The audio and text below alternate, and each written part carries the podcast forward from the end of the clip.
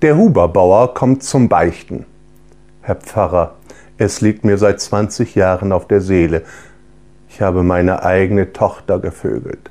Geh, Huberbauer, wo's doch so zwar so fesche Burm hast.